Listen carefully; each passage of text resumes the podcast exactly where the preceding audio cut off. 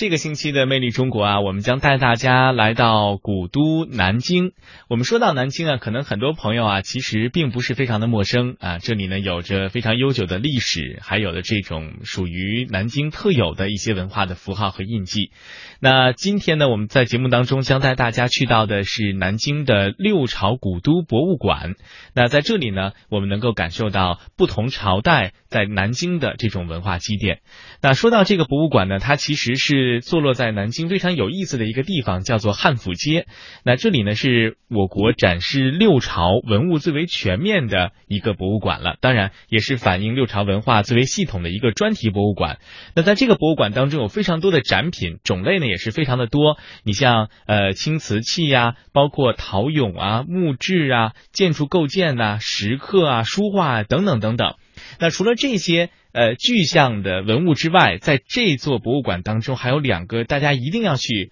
看一看的地方，就是一个是六朝建康城的这个城墙，还有呢就是当时这个城下面大型的排水设施的遗迹。也就是说，它的这个博物馆的建造，其实有一部分的选址就是选在了当年的这个古迹的这个基础之上，在这个旁边来修建的这样一个博物馆，非常的有意思。嗯，胡样，听你这么一个介绍呢，我就马上联想到哈，本身这个博物馆呢，呃，选址呢就是刻意的选择在一个历史的古迹的呃旁边，甚至呢，呃，这个历史古迹已经融入到这个呃六朝博物馆当中的其中一部分，去到这个六朝博物馆去呃游览去观看的话呢，本身就是一个历史的穿越，是吗？没错，其实呢，我们说到六朝啊，想必大家其实并不是特别的陌生哈，它就是我们古代的像东吴、东晋，还有宋、齐、梁、陈。哎，一共这六个朝代的一个合称，它的时间跨度非常的长，从公元的三世纪初一直到六世纪末，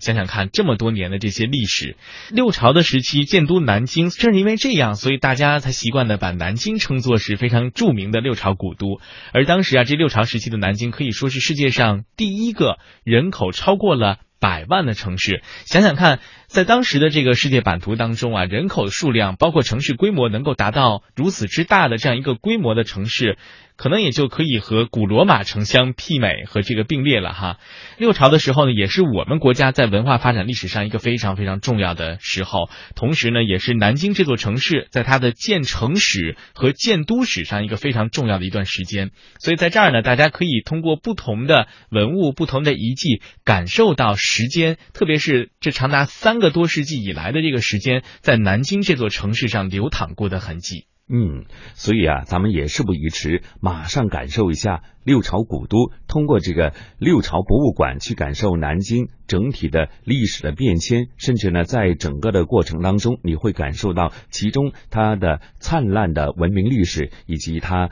呃人文历史的一个进程以及发展的过程，好吗？好的，那事不宜迟，咱们就一同走进六朝博物馆，去感受一下古时南京的风貌。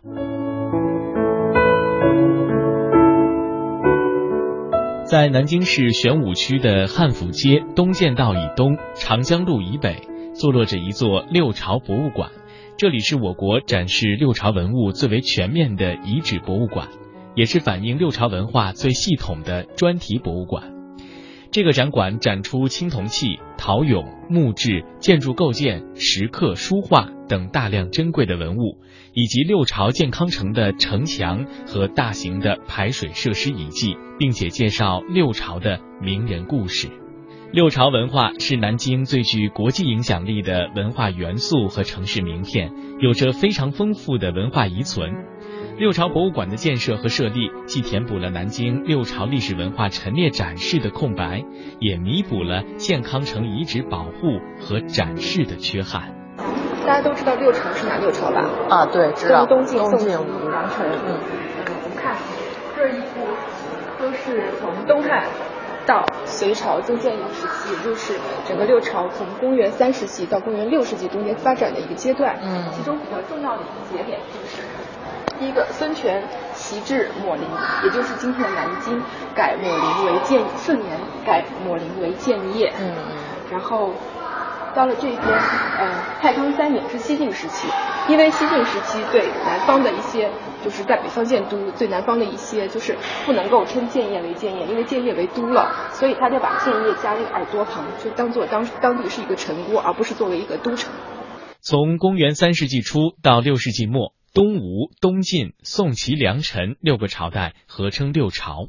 六朝时期建都南京，南京也因此被称作是六朝古都。而当时六朝时期的南京城，也是世界上第一个人口超过百万的城市，和古罗马城并称作是世界古典文明的两大中心。六朝时期是中国文化发展史上极其重要的时刻。同时，也是南京建城史、建都史上的重要篇章。璀璨的六朝文化在南京留下了众多的人文典故和历史遗迹。大家都知道有一个衣冠南渡吧？嗯，就是西晋因为少数民族的入侵，很多的士族纷纷的举家南下。嗯，这都是说的是这个六朝建都史上的在南京发生的一些事件。其中比较重要的事件就是改建业为建业，还有后面就是改建业为建康。到了隋末年，隋朝灭陈，就是呃南朝的最后一个朝，最后一个皇帝陈后，对。隋文帝下诏摧毁健康，等于说他当时摧毁健康采用了平荡根垦的一个一个措施，就是所有的六朝的工程遗址几乎被毁毁灭毁灭于一旦之间，然后就是在上面耕植农田啊之类的，所有所以当时的一些宫墙城墙就已经不复存在了，但是我们仍然是可以从一些嗯遗遗存下来考古挖掘出来的文物。可以考证，我们当时这一块地区就是当时的宫墙。哦。呃，您看这边发掘了一个木简，它上面有说建，有模糊的可以看见炭笔写的建业，然后下面写了陈砖二字，据考证这是一个宫墙的陈砖。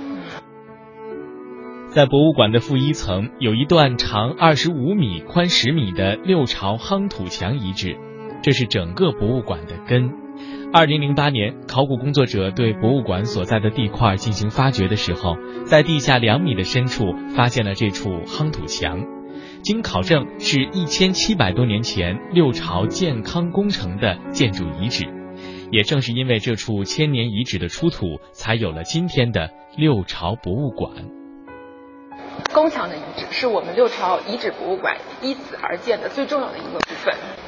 这段呃，这段城墙它厚二十五二十五米，这上面展示的是城墙的一个考古探方，中间呢，你看到这一块，它是一个横坡面，它这个这个一块呃，隔开的就是叫考古的那个隔梁，中间的这一块就叫考古的探方，考古的工作就在这中间进行。所以，这个这个这是考古上的一个称谓，其实这这本来就是一块完整的，但是因为考古它必须要保护文物现场，还有一些考古。科学的需要，所以就把这个变成一个隔梁分开的探方。然后本来这个城墙是全长二十五米，但是呢，我们这边展示的是不到二十米。然后它这个城墙有个特点，我们看这边，它是一个单面包砖墙，它这一面是呃包着砖，然后中间那边是夯土。这个当时已经算是非常先进的一个城墙建造的技术。我们来看这一块儿，就是一个考古的地层。我们我挖到了明代的地层，再往下挖宋代地层，再往下挖唐到五代的地层，再往下我们终于挖到了这个六朝的这块地层。嗯，其实当时这个呃包砖墙的以内算城内，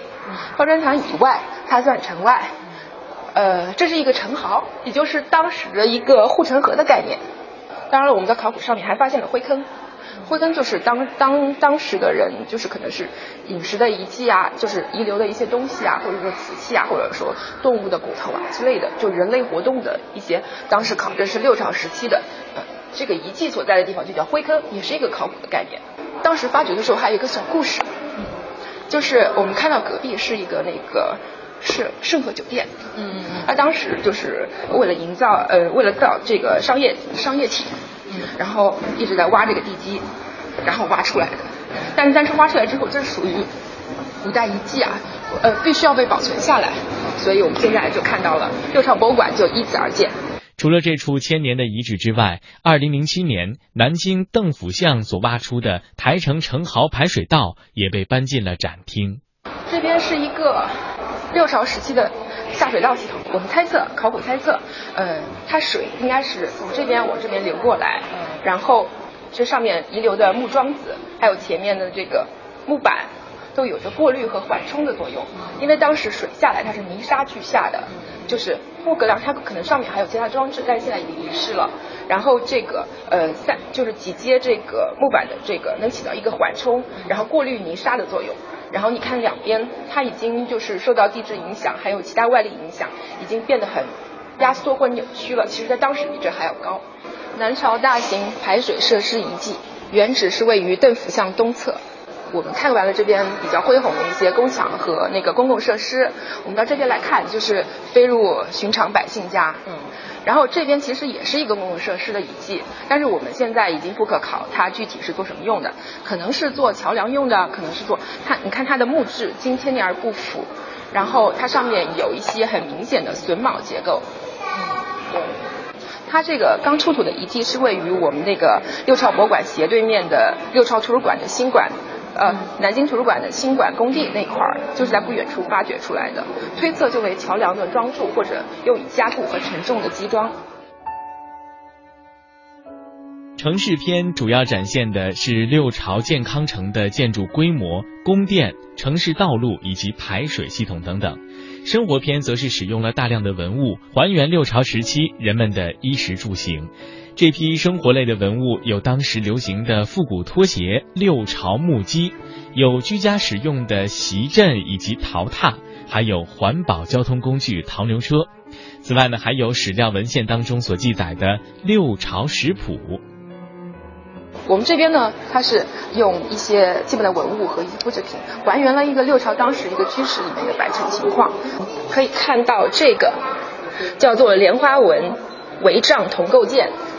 就像就像我们现在看到的这个仿制的这个铜构件一样，当时它就是这样就覆盖在上面，然后边上有其他的构成部分，有可能是木头的，有可能是铜管的，这样子就形成了一个帷幕的一个基本架构，然后可能六朝人在上面披一些帛啊或者披一些丝的，就是起到了一个帷帐的作用，就符合很符合当时就是氏族社会生活的那种追求那种飘逸的美感。然后这个据查是呃那个后面的是青青瓷的一个拓瓶。这个上面，呃，一个很很有趣的，有点像那个，呃，马鞍啊，或者说，呃，一一部分的构造的一个东西，您猜是做什么用的？它就是叫做一个叫平脊的东西。神奇的是，它不仅可以用在我们六朝人的居室里边，它可以还可以用在牛羊的，呃，用在牛车或者马车上面，然后随身携带。嗯，它还有一个神奇的地方，但是现在没有，呃，还有一个部件它没有展示出来，一个叫引囊的东西。就就有点像我们现在人在沙发上用的靠垫，哦，它也是可以随身携带的，是居家出行的必备良品，必备神器。对，这边除了拓瓶，呃，除了这个我们的瓶脊，还有一个重要的文物就是这个，呃，就是一个席镇，因为我们当时六朝人他都爱用那个席。呃，有没有听过那个管宁割席？嗯，就是我从此不跟你做朋友了，我要割席。它就是用来压压住那个席四角的一个席阵。六朝时的审美都是比较嗯古朴清雅的，所以你看上面的造型也是非常的简洁明了。这个就更有讲究了，这个叫做飞鸟钮桃香薰。叫飞鸟钮是因为它上面呈现了一副飞鸟振翅欲飞的形状，它的作用呢？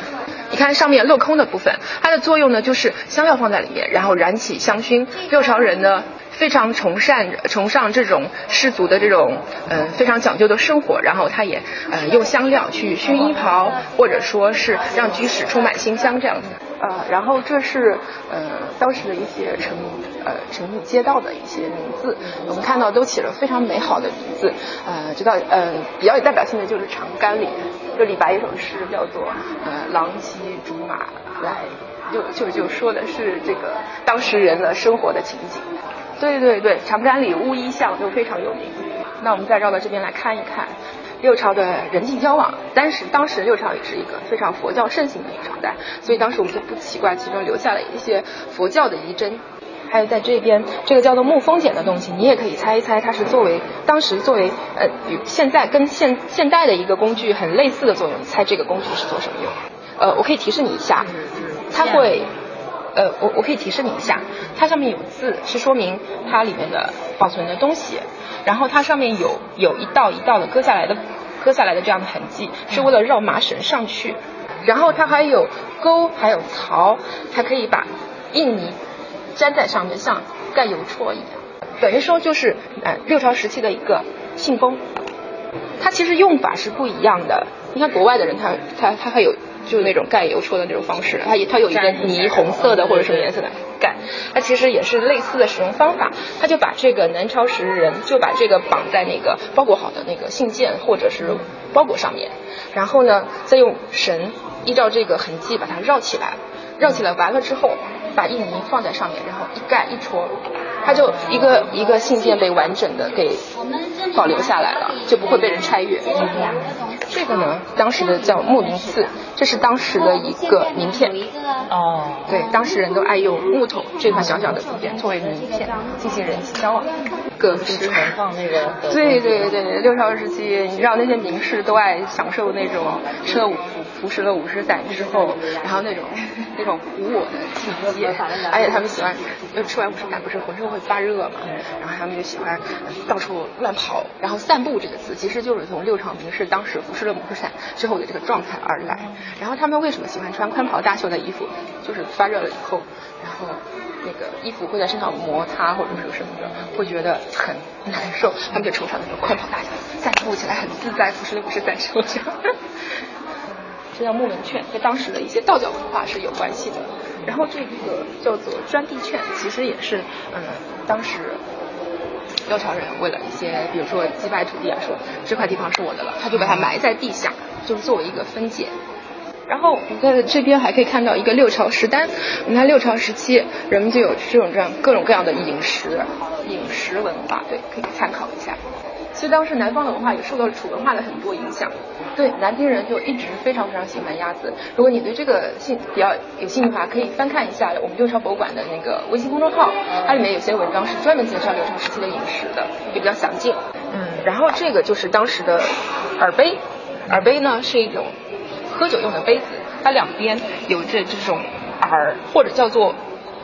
或者我们叫做女商，因为它边上很像振翅欲飞的两鸟的翅膀，那当时的一种酒器或者水器。然后这是很像我们大学食堂里面用的饭盒子，对对。它可能它这么小，它可能是一种陪葬，也可能是当时用的一种一种，可能是名器，也可能是当时真正的一种食具。这个呃铜眼，我们在其他的一些博物馆也可能看到，它是一种下面是蒸汽，上面是可以。蒸对，下面是可以放水蒸的一种蒸汽。然后这些其实像我们的呃蚌壳啊，还有那个牛骨呃这些东西，基本上都是真品。就是当时我们我们我们的挖掘的地方，可能是六朝当时的一个呃聚集区吧，一个一个市民聚集。这个是木屐。对，当时就是李白写过一首《梦游仙母吟留别》，里面有脚蹬谢公屐，啊，身登青云梯，脚踏谢公屐，身登青云梯，就是当时六朝人爱用的木屐，因为六朝呃当时在南方是属于那种阴雨连绵的，然后路上非常的泥泞，当时人就爱用木屐，又好穿又耐脏。然后，那当时可以看到一个明显的，就是男子这样男子的，然后这个是女子的。她当时著名的这个谢灵运，嗯，就当时的山水诗人，也是一个官二代，他呃发明了一种谢公屐，他就是登山的时候，就是上去的时候把前齿拆了，这是这这个应该是吧？下面有有对，下面有齿，把前齿拆了，然后后面高了，然后山山路不就变得平了嘛？因为山是陡的。然后下山的时候，他就把后齿给拆了，然后这样下山就更加稳固，是当时谢灵运发发明的一种，呃，一种一种啊。但是其实它的实用性，我觉得是可考，比较比较生疑。好，我们来看这边，这边呢可能就是妈妈辈会比较感兴趣，因为当时的一些嗯才量体裁衣啊的一些，这是一个古代的雕斗、熨斗、熨斗。这是铜镜，铜镜一般在博物馆都展示反面，因为反面有花纹。哦。这个金色的可能有有很多人认为是戒指，但是这是顶针，他的妈妈小时候会用的那种顶针。嗯，这是嗯剪刀，它六条人机非常巧妙的，还用一个铁链链出来的剪刀。然后后面的那个是尺子，但是它的质地是象牙的，啊，因为它年代久远，已经快黄了。其实这个也是非常重要的一个一个文物。刚才我跟你说的那个瓶脊，你看它就立在这儿。对，嗯，就是一件非常这个是重要的文物。一般出行的时候的一个人和配置，就得有这么几个。呃，对，一但是一般出土的时候，这种这种器物一般都是名器，就是呃古代人死后他也想享受生前一样的待遇，然后他就 用这种这个是什么质陶陶的哦陶的。然后我可以跟你讲一讲当事人为什么爱用牛车。嗯因为呃连年的战乱，呃，然后当时的马匹在南方是非常非常的稀少的。然后六朝人呢，他也爱上了这种牛车，然后骑在山林之间，它晃悠晃荡，然后慢慢悠悠的感觉。然后当时人就民事出行的时候都爱用牛车，而不用马车，因为没有那个条件。然后，嗯，大家有的有的时候会会会问为什么有人是跪着的？但是当时，嗯，有人说这是因为这是一个半成品。是混到这里面来的，所以呃当时呢就是为了充数啊，或者说哎呀没地方摆了就摆在这儿吧，也有可能的，这是考古上的一个呃可以可以可以去猜想的一个东西，你也可以有自己的猜想。你有没有看着瓦当有一种熟悉的感觉？因为我们六朝的管徽就是一个瓦当，而且它是一个人面纹瓦当。我们在可以看到，在六朝展示的瓦当，它有四种，一个是云气纹，一个是人面纹，一个是兽面纹，还有莲花纹。我们看最上面一层是兽面纹，再下来是莲花纹，再又是三层的兽面纹，然后又是三层的莲花纹，最后一层是珍贵的人面纹。我们可以仔细的看每个人的面貌啊，呃，精神气度、喜怒哀乐，皆可以在瓦当上可以看到。然后我们仔细的看莲花纹，其实它也是各个的不一样的，所以当时的工匠已经已经有了非常非常高的一个审美的意趣。位于博物馆二层的六朝风采的展厅当中，展出的是六朝时期的陶俑、青瓷、木质、瓦当以及石刻等大批珍贵的文物。他们从美学视角为观众解读了六朝的艺术珍品。工作人员告诉我们，这一次策展在多媒体上的运用有很大的创新和突破，比如根据六朝陶俑的形象创作了动作微电影，让三国时期的男陶俑和东晋时期的女陶俑在影片当中上演了一段穿越时空的爱恋，赋予了静态的文物以全新的生命力。这是六朝风采，其实这个帘子它也是有讲究，它是呃根据六朝时期人们爱用的一个帘子，它改改造而来，造成这这种呃我们可以隐隐约约的，它有竖梁，它造了整个结构，它的横横的帘子，它营造了一种意蕴，后面观观看人都是朦朦胧胧的。然后我们那个整个场馆比比较绕，但是它这个绕是有章法的绕，因为它是按照呃古代六朝人化妆使用的脸盒来设计的。在六朝时期呢，是等于说是一个文化非常非常发达的时期，也是说最富有艺术的一个时期。就当时书法、绘画什么的，真正的成为艺术，在中国的这个历史上这样子发展下来。嗯，我们可以看到六朝时期，呃，最著名、最流行，当时最流行的一个瓷器就叫青瓷。那因为青瓷的这个釉里边的这个呃原料的不同，含的氧化铁的不同，还有那个窑温它的不一样，青瓷呈现出了不同的青色。我们有春夏秋冬，春天比如说青中泛嗯、青中泛绿，夏天呢就更加浓郁一些，秋天泛黄，冬天发白。就是这不是一种六朝时期那个当时的风工，而是我们的艺术加工。嗯。但这当时也很用心，因为地上用的是当时的就是仿造的那种席子的那种，然后就是当时用的一些呃发掘出来的水器，对盛水或者盛酒都有可能，然后这边还有香薰什么的，然后大家就按照这个瓷器大致的归这个类，就像我刚才所说的春夏秋冬，还有它们的不同成色，大概的摆置了一下，按照它们的功能，对，可以绕场一圈，嗯，是每个都有不同的功能。啊，我们现在看展陈的也是一些青瓷，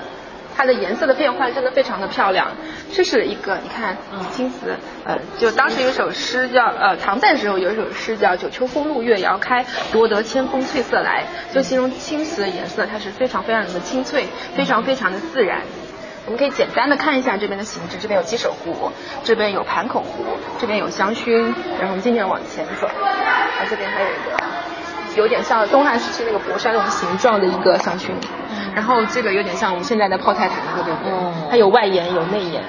为考证究竟是做什么用的，是做逆气用就就是用用的东西呢？它还是一种水器，我们现在还不可考，就没有一个确切的。像这个就很很可爱，很像一个那个国国外风格的，嗯，很像那些巴洛克或者是什么洛可可风格的东西。我们现在往前走，我们刚才看的是青瓷的颜色，那我们现在再来观察一下。青瓷上的点彩工艺，它可能是当时一个工匠，他可能呃随手一点，他就觉得哎呀，我们老烧青瓷，浅浅深深的绿色也没有青色也没有什么意思，我给它加点颜色吧。然后不经意之间，这个点彩就在工匠中分风靡出来了。我们现在如果是如果是我们仔细观察了一下，每个点彩都不一样，它有点像现代衣服里的呃之前前几年女士爱穿那种豹纹。然后，嗯，其实，在点彩里面呢，我还是比较喜欢这种，嗯，雅致的，就是在口上一点点点的，像那种豹纹之类的，我还不能欣赏，因为个人有个人的喜欢的方式。然后这两个，一般其他志愿者他讲的时候，呃，他也会讲的很有趣，呃，这个香薰和这个香薰，嗯，大家可以看见，工匠在制造它们的时候。这个有一点稍稍的不用心，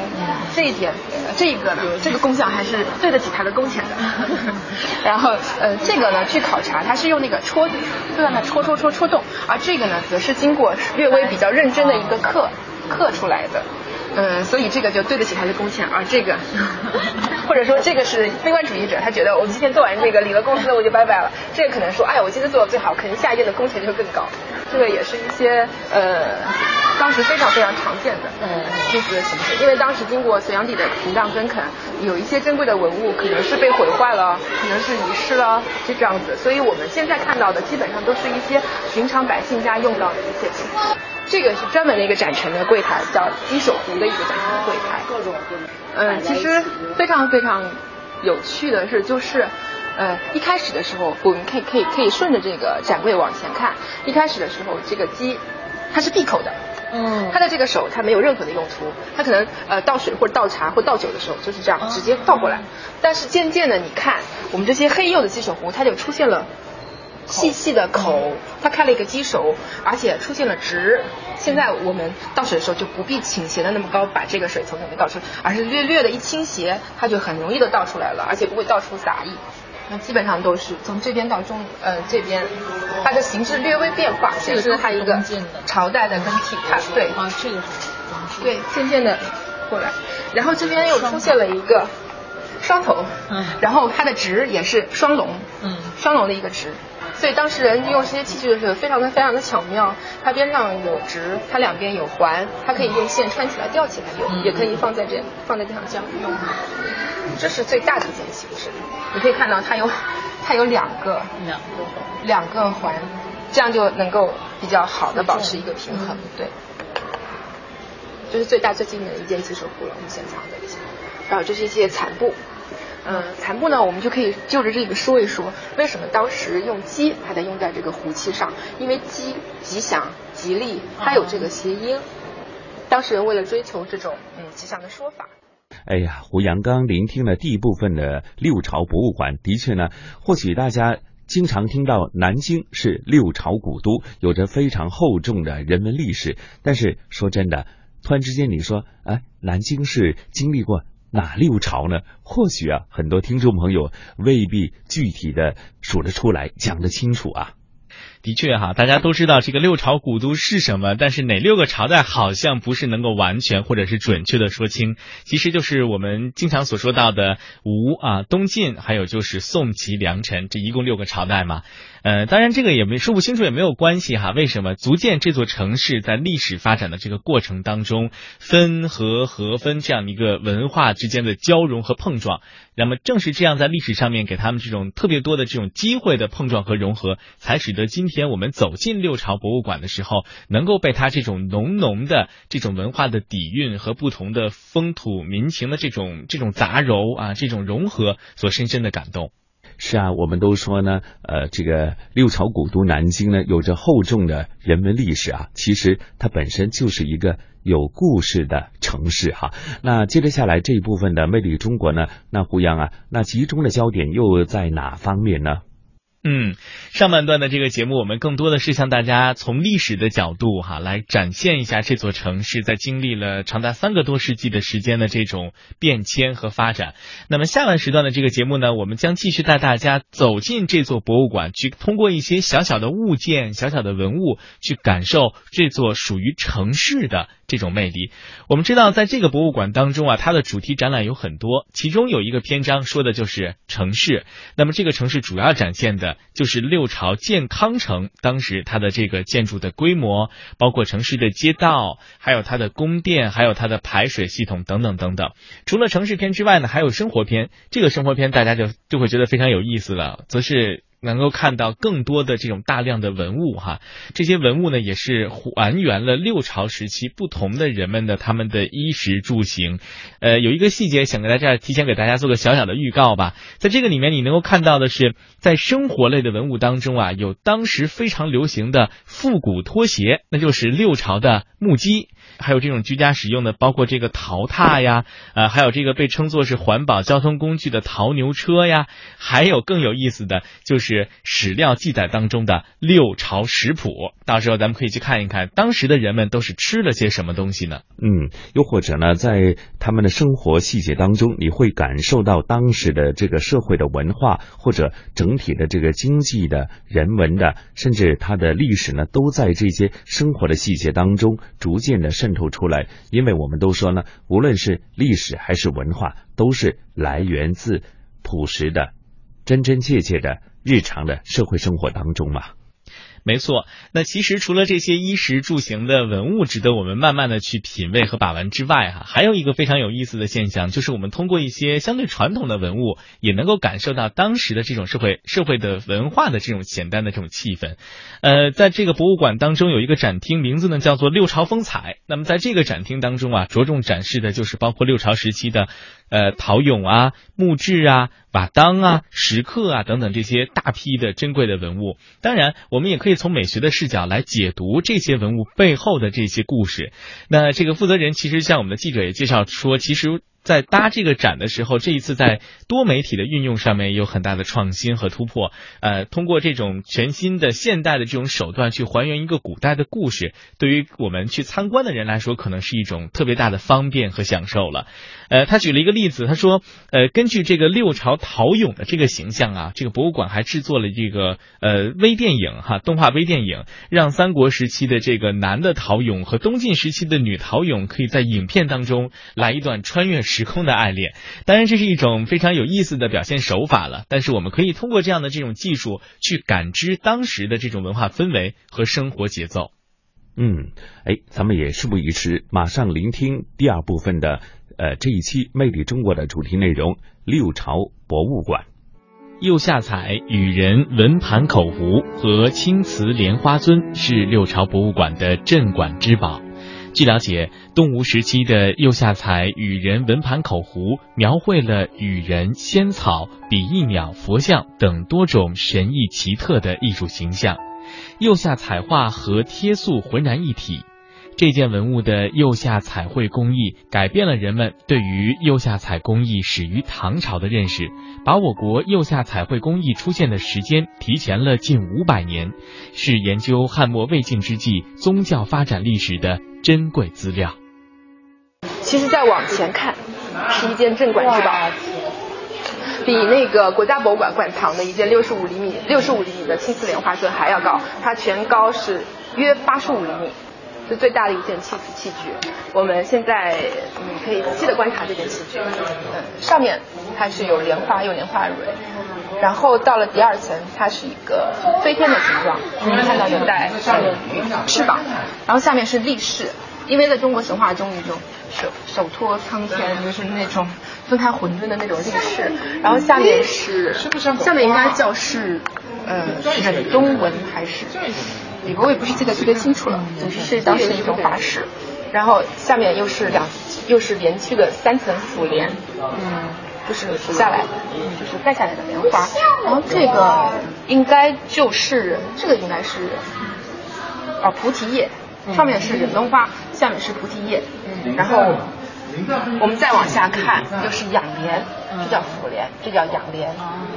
一共很多层的莲花，是。上面也是一个开的，对对对，最大最完整的一件。这一件呢，其实我们摆成的时候还有一个讲究，其实在这个角度可以拍到一个，嗯，就是把上面的一个景拍下来，然后后面一个远山黛色，然后这边是一个，嗯，对，可以拍一个非常美的照片。但现在人太多了，可以等会儿绕过来，你记得的话。然后很多花里面还有莲子的一些形状，然后对，然后很多很漂亮。你看那些釉下的一些，嗯。结晶它呈现了非常非常非常晶莹剔透的一个感觉，每个都有不同的成色。然后这个也是非常，呃，六朝时期，其实在东汉时期就已经非常流行的一种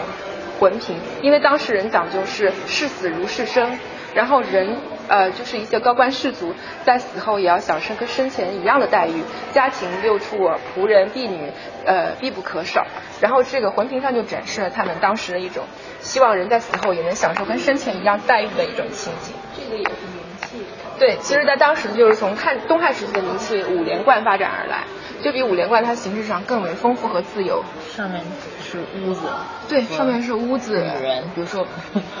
分不出男女，家禽家畜啊。嗯。然后下面还有古乐队。嗯。然后在下面，它可能有的形式，它它下面代表黄泉。有一些湖水生的那个动物，它这边没有表现出来，它可能是有些铺手，铺手也是佛教上的一个，就是兽首衔环，还有当时的一种浮雕的装饰放在了上面，你们可以细细的观察一下，这上面就是其实我们展示了四个魂瓶，都上面都有不同不同的形状，很可爱，有的造型非常非常可爱。当时觉得就是上溯，就是从黄泉上溯，然后就能能进入极乐的天堂，大概是这样一个。这个花纹就跟那个不太一样。对对对，这个就带了有一些当时一些神兽了在下面的上面。而这件不不仅有一些水生的动物，还有佛像，还有护手。这件是呃内外层的，它镂空的非常非常的精致。这里面是，哦，这是孔是吗？就是那个底下啊，它它都会里面是，就是它得有，就是坐着黄泉进入一个比较极乐的世界，它必须要留空。当时那个五连冠啊、盘啊什么的，它也是有空间的，有空隙的。嗯。然后这是我最喜欢的一个，因为上面它就是比那几件都显示的比较自由、比较可爱。因为它下面你看它代表的黄泉。的那个大方。对，你看还有很多很可爱的水生，你可以看它是泥鳅或者看它是蛇啊，都有可能可以无尽的想象。然后这上面有一些猪啊，还有那个弄不清到底是什么东西的。我南大的那个考古学生也不知道这是什么东西的一个东西，就这个。嗯，趴的那个。对对对对对，有点像老鼠，又有点像什么，反正搞不清是什么。上面还有层层叠叠的人，而且这个感觉。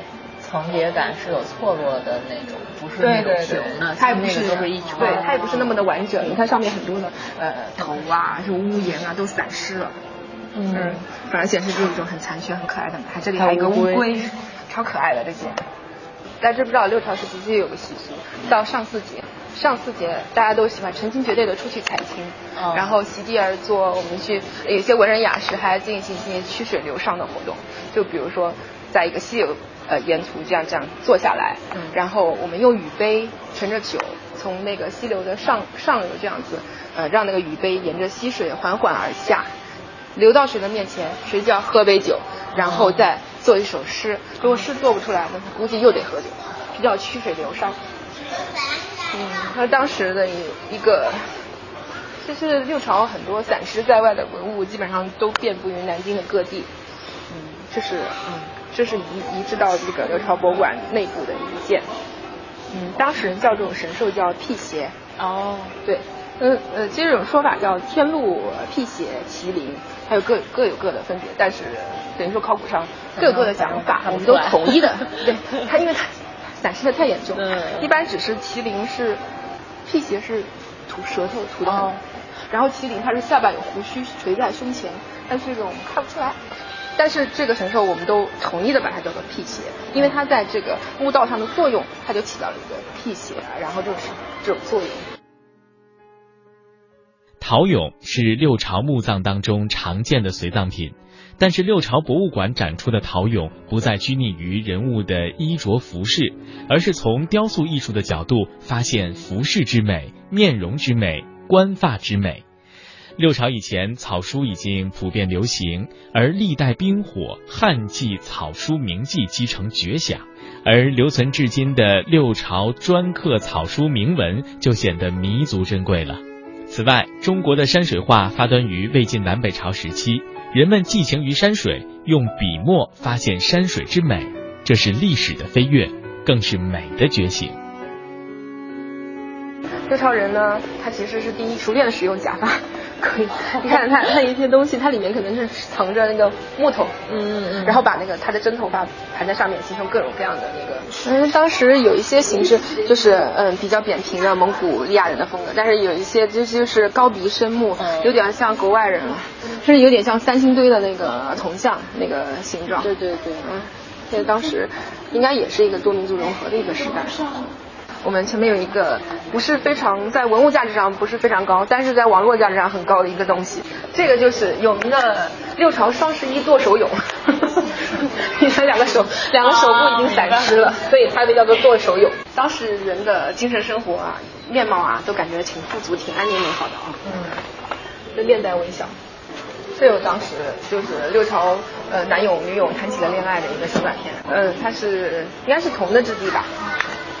我们看完了这个现场的艺术，我们现在来看书法。我们刚刚看了是雕塑，现在来看书法。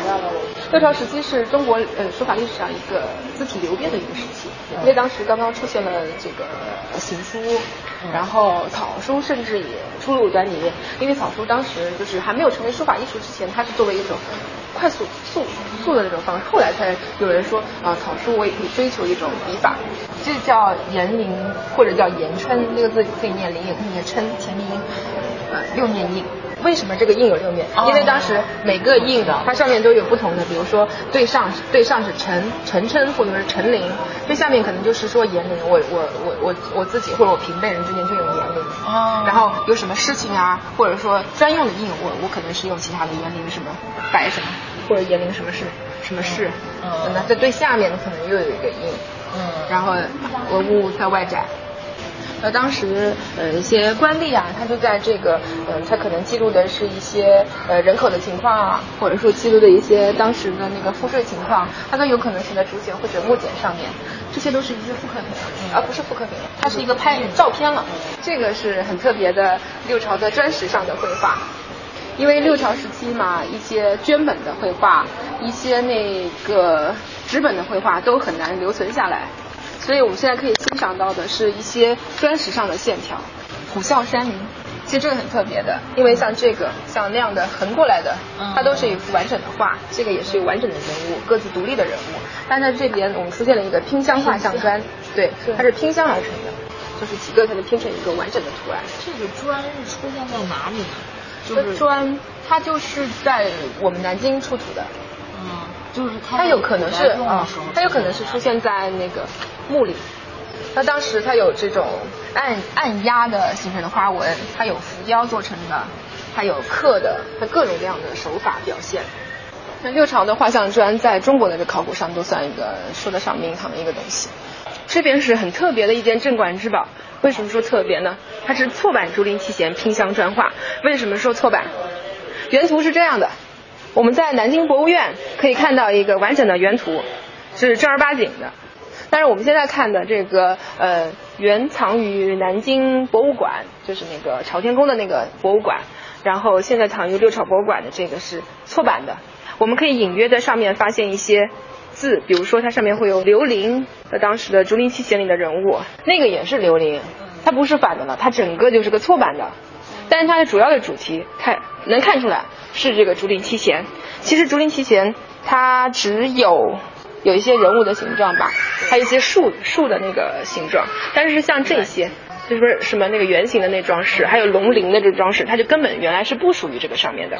但是不知道当时的工匠为什么会最后把它拼在一个木质的那个后墙壁上。呃，为什么我们竹林七贤却有八个人呢？因为春秋时期他有一位名士叫荣启期，他和竹林七贤一样，就是这种淡泊隐逸的个性，所以后唐人为了讲究这种对称，把荣启期加进来，然后就形成了八个人，然后一般都用在贵族的墓穴的那个墙壁上面，不是一般人可以用的。所以说这也是一幅错版成就了一个文物，现在也可以作为是我们六朝的一个镇馆之宝了。